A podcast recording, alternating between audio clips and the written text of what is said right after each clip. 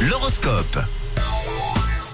Les astres, signe par signe, nous les surveillons maintenant ensemble sur Rouge et on débute pour cette journée de lundi avec vous les béliers. Misez sur votre sens de l'humour pour vous ouvrir aux autres, amis béliers. Pour les taureaux, en ce moment, vous avez l'esprit de famille et ça fera très plaisir à votre entourage. Les gémeaux, on passe à vous. Vous liquidez les problèmes en cours et vous gardez juste les bonnes ondes positives. À vous les cancers, l'amour vous fait perdre la tête. Attention, hein, méfiez-vous les cancers. Tap, tap.